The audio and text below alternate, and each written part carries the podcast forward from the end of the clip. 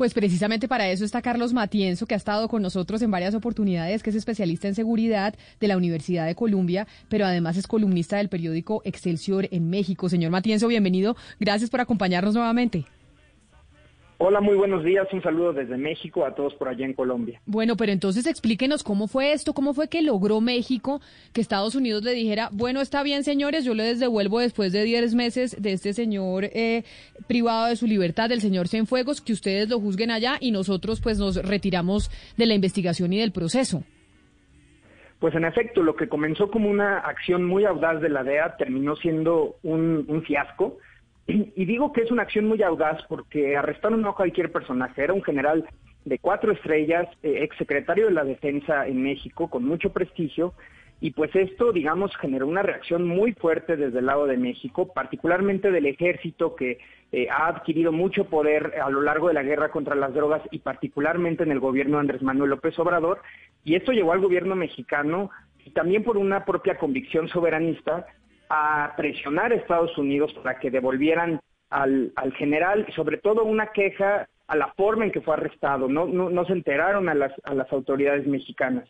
¿Qué sucedió en Estados Unidos? Probablemente desde Washington, particularmente el Departamento de Estado, pero posiblemente también eh, el Departamento de, Defensa, el Pentágono, el Departamento de Seguridad Interior y otras agencias que vieron en riesgo la múltiple agenda bilateral de seguridad de México y Estados Unidos, decidieron presionar también para que el presidente Trump y, el gobierno central, digamos, le diera la espalda a la DEA en este caso, y al final del día pues decidieron que valía más esa agenda bilateral de seguridad que va más allá de las drogas. Eh, México es fundamental en temas de contraterrorismo, migración, eh, seguridad y defensa hemisférica, eh, y, decidieron darle la espalda a la DEA para, digamos, privilegiar y cuidar esa relación.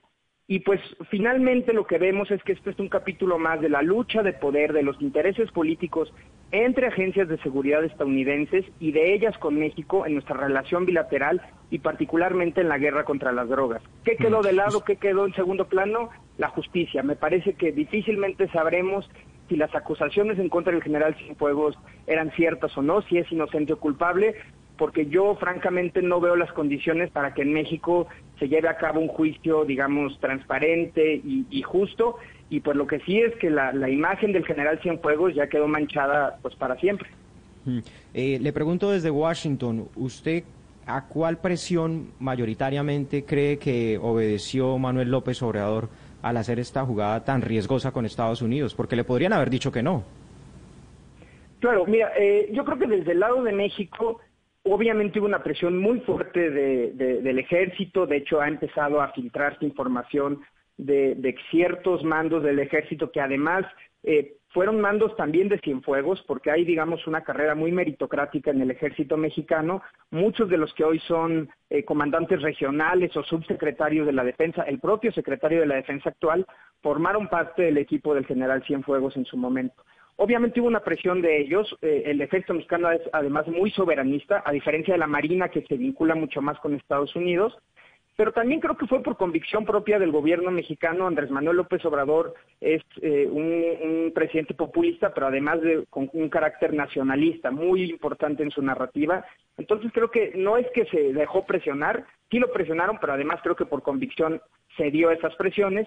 ¿Y qué se puso sobre la mesa con Estados Unidos? Mi hipótesis es que se puso sobre la mesa lo que pocas veces hace México, toda la agenda bilateral en materia de seguridad, de la cual Estados Pero ahí Unidos sí, señor Matienzo, ahí sí yo, yo le interrumpo porque hay, también, digamos, unas hipótesis y ciertos analistas hablan de que, pues, es que esto era un precio tan grande para la DEA que, que, Estados Unidos tome esta decisión por medio del fiscal es muy extraño. Y entonces se preguntan, ¿y qué le habrá ofrecido AMLO a Donald Trump, al, digamos, a cambio del general Cienfuegos? Y hablan que de pronto esta podría ser la razón por la cual AMLO no ha reconocido el triunfo de Biden. ¿Usted cree en esto le parece ya más una, una conspiración?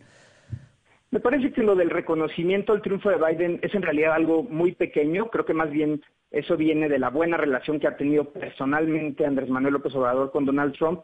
Yo creo que lo que se puso sobre la mesa fue, digamos, más que un ofrecimiento, un chantaje, por decirlo así.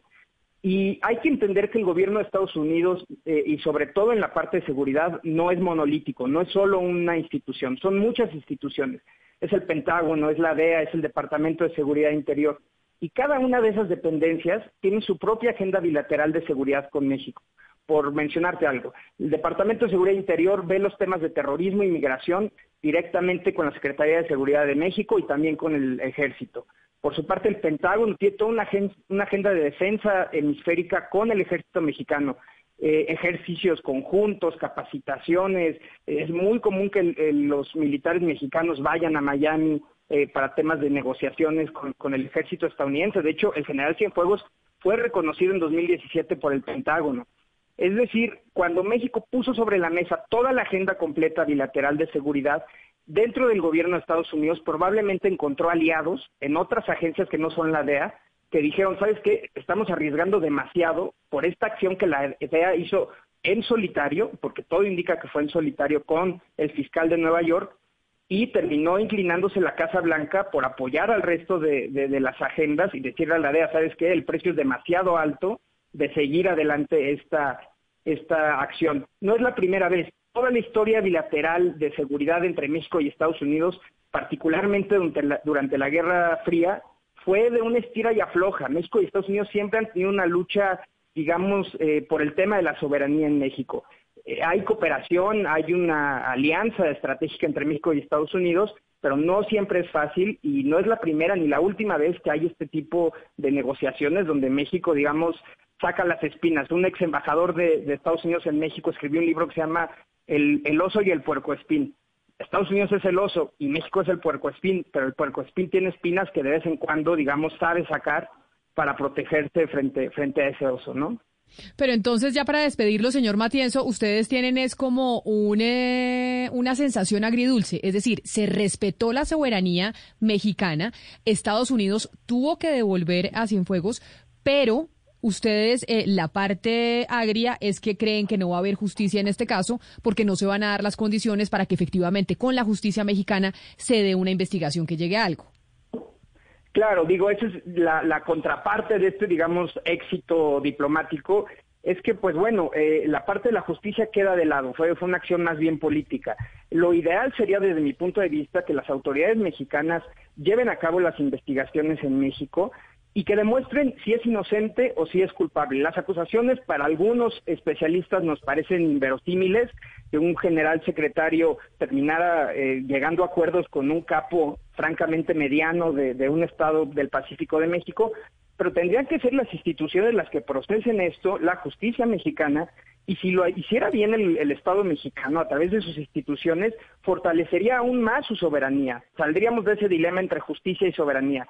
Si el Estado mexicano demuestra que puede por sí mismo procesar estos casos, no le dejaría razones a Estados Unidos para que en el futuro haga una intervención como la que intentaron hacer.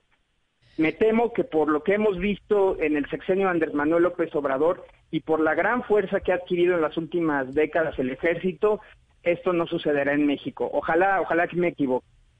Pues señor Carlos Matienzo, mil gracias por haber estado con nosotros aquí en Mañanas Blue por explicarnos precisamente esa noticia que es titular eh, en México y también en Estados Unidos, porque pues esta cosa no la habíamos visto antes. Mil gracias y feliz resto de día para usted. Gracias a ustedes y un fuerte saludo.